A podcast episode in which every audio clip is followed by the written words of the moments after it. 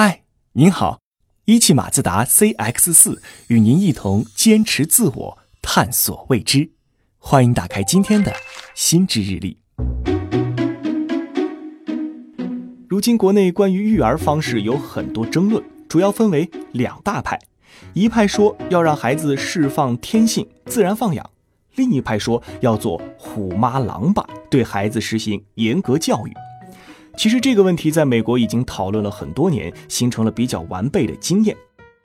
美国学者安妮特·拉鲁在《不平等的童年》这本书中写道：“美国不同社会阶层的家庭有着截然不同的育儿方式。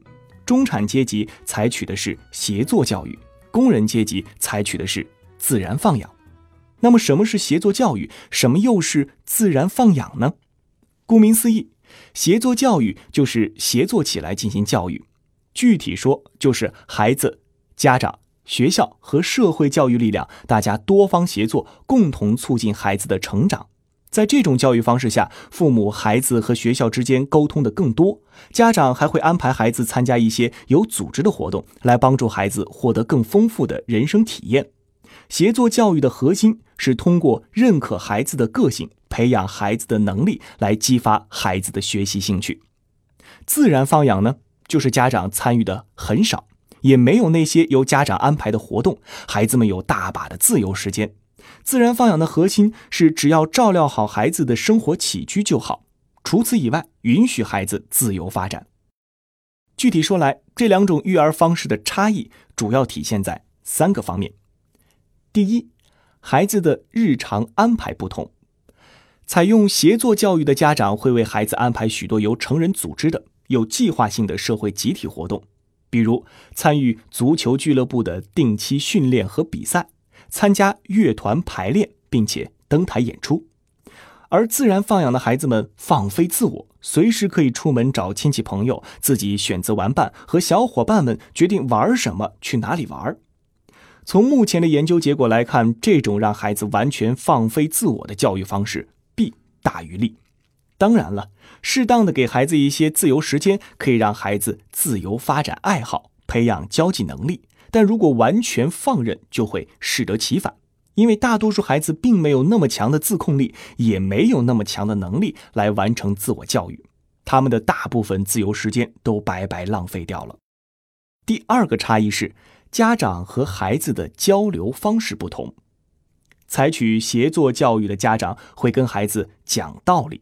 允许孩子质疑父母，当孩子与父母有矛盾时，鼓励孩子通过谈判来解决冲突，实现自己的目标。相比之下，自然放养派的父母喜欢对孩子使用命令式的语言，孩子很少挑战父母。当孩子和父母发生冲突时，父母会坚持己见，孩子一般会乖乖听话。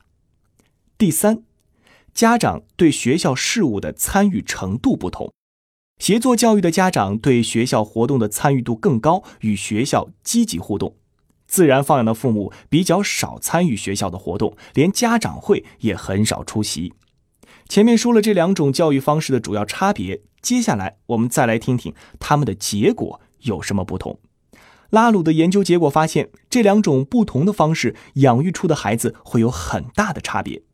协作教育的孩子表现出强烈的权利意识。而自然放养的孩子表现出明显的服从意识，接受协作教育的孩子在学校中感到舒适自如，积极主动地和老师同学互动。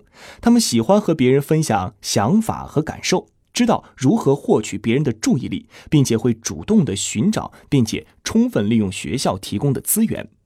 相反，被自然放养的孩子没有表现出上面所说的能力。他们常常感到与老师、同学之间有距离感，不信任他们，被动的接受老师的安排，在学校时总觉得受到了约束，不自在。而且，孩子们在学生阶段的差距会很大程度的持续到就业之后，对他们未来的职业、收入和成就都会有很大影响。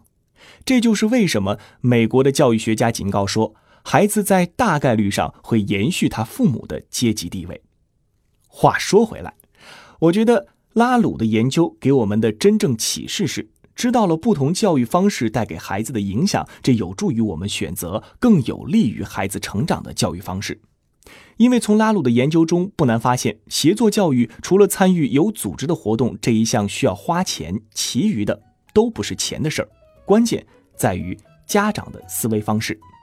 我们对孩子的教育更上心，投入更多的精力，更积极的与学校互动，更鼓励孩子平等沟通，这样就能帮助孩子更好的掌握未来。好了，以上就是想要和你分享的育儿方式的话题，供你参考。我是玉林，欢迎在评论区留言，下期再见。